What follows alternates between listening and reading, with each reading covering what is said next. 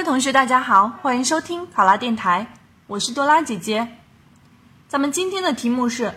现在朋友圈有很多人在卖奶粉等东西，有的人说朋友圈相比传统的销售渠道，道德约束力更强了，也有人说微信朋友圈卖东西会影响朋友关系，你怎么看？考生开始答题。随着智能手机的普及，微信在人们的社交中占据着越来越重要的地位，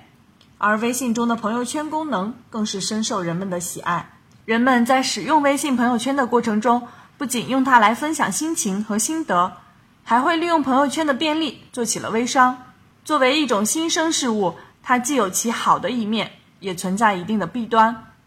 题中的两种观点各自只注意了微商的一个侧面。一方面，人们利用朋友圈经营微商，想要获利，自然要靠朋友认可并帮助推销产品。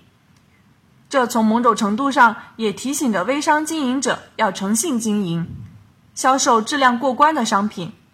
因为一旦微商经营的商品出现了质量问题，那他失去的不仅仅就是利益了，还有与亲友的情谊。而在传统的销售过程中，买卖双方仅仅是供需关系，商家往往只以获利为目的，很少顾及其他。所以从这种角度上来说，朋友圈比传统的销售渠道道德约束力更强。另一方面，微商在朋友圈贩卖东西，随着宣传的增多，产品的更新，便会频繁的发布商品信息。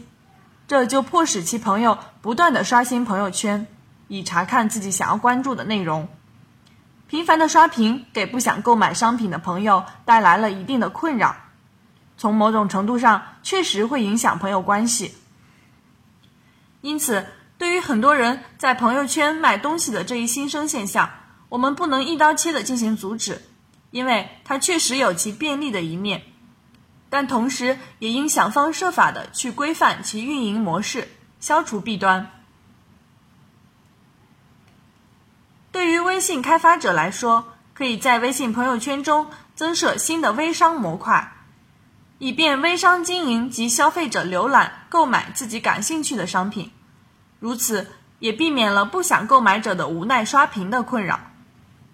对于微商经营者来说，可以在朋友圈或者对话群中对朋友进行微信提示，例如在什么时间或间隔多久会有商品宣传及更新，以方便朋友在浏览朋友圈的时候有选择性的进行阅读，以此来减少频繁刷新朋友圈给其他朋友带来的不便。考生答题完毕，想要获得本题的思维导图以及更多的公考资讯。请关注“考拉公考”微信公众号，